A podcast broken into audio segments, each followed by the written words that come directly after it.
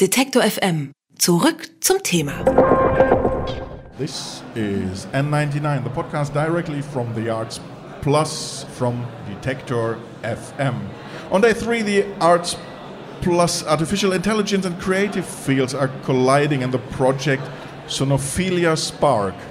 Seda and Matthias Röder are driving this project. Seda Röder founded it. Matthias Röder is managing director of the Karajan Institute, and now they are my guests here at Detektor FM. Hi. Hi. Hi, how are you? First question What is the concept of combining artificial intelligence and creative fields like classical music? You are in classical music. Maybe you should start this. Yeah. So, um, why do we do this? Um, the idea is that uh, we live in a time where um, we, we can use much more of our creative potential as a human species with the help of machines. And um, in the field of music, uh, uh, is often regarded as sort of the last resort of, of, of humankind. You know, uh, how can how can it possibly be that a machine can make music? And what we want to try out is: um, is it possible to create music with the help of machines? Um, can we maybe create a kind of music that, uh, without the machines, we wouldn't be creating? And that's what drives us. Well, the consequence might be, and some people fear that, I, I think, that computers should be once capable of creating art without any human. Do you think that is kind of a realistic perspective?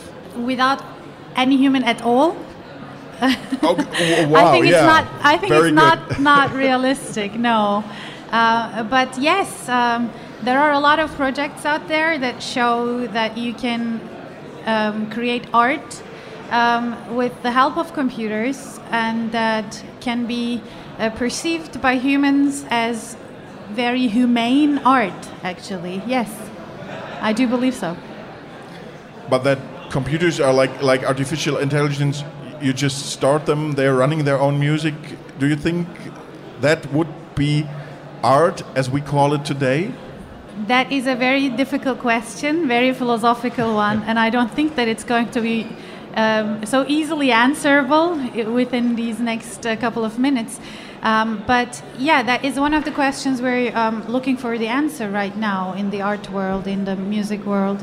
Um, I think um, the real issue here is not necessarily whether we call something art or not, and that question has been around actually for thousands of years. It's not a new question. You know, whenever you see a very new artwork, uh, you do ask that question: Is this art at all?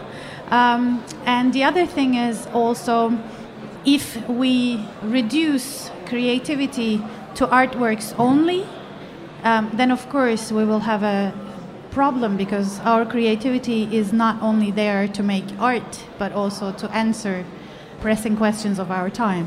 What will the impact of artificial artificial intelligence artificial it's also it's quite a great proverb. Artificial intelligence on the future of creativity. That's also a wow question isn't it? So, so we, know, we, we don't do the small, the easy we don't questions do the today. small questions today you know? This is small questions are for saturday and the big ones are are friday you know? Um, you know, again, that is one of the questions we're um, getting together here uh, within the framework of the Arts Plus at the Sonophilia Spark uh, to kind of start asking um, about the future of creativity, the future of the arts. Um, uh, you know what it means um, to be an artist um, and I think with the help of technology, we do have the potential of scaling our creative potential, uh, potential our creative power, um, and um, yeah. So we will be kind of making ourselves on this journey to at least gain a glimpse into what might be possible. Uh, a possible scenario in answering this kind of question. And um, I don't know whether you want to add something. Uh, no, I have to. Um, so I think one aspect of creativity that is really interesting is that uh, you bring together things that on the surface don't match, and you somehow make them relevant to the situation you're in. So, with um, artificial intelligence or computational systems in general, what you can do is you can create many more surprising connections than you could as a human or as a group of humans. um, then in, in this first step, you just create a lot of opportunities. And then in the second step, you can then think about how can I filter this? Um, how can I find now the meaningful new connections? And I think uh, machines will be great uh, at supporting us there. They already do. I mean, when you when you listen to the radio, um, probably the music before and after this podcast will be made with machines. Um, and and we, we don't have a problem with that at all. Is artificial intelligence then might it be a blessing that will finally help to scale our creative potential or the creative output, or is it an illusion and we will just it will just cheapen creative work? Ah.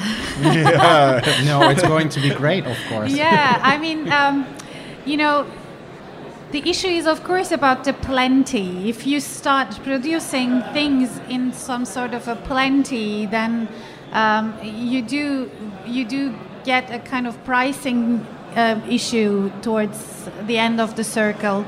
Um, but I don't believe that it's the machine's responsibility um, to answer, you know, the pricing issue in, in the arts. It's a human. It's a to totally so it's analog. always humans who take the prices, Absolutely. right? Absolutely, it's a it's a totally human analog uh, thing, and I think we can do um, create value with the time we gain from using machines in other more relevant areas. Um, you know, there are a lot of big questions in this world that go way beyond art and way beyond uh, music that are that should be addressed and answered. Um, you know, so I think I think we do need the help of, of the machines to gain time to concentrate on on those questions. Seda and Matthias Röder, thank you for being here on N99, the podcast from the Arts Plus.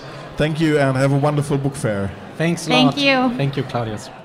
Detektor FM kann man übrigens auch live hören. Wir senden rund um die Uhr den Wort- und den Musikstream.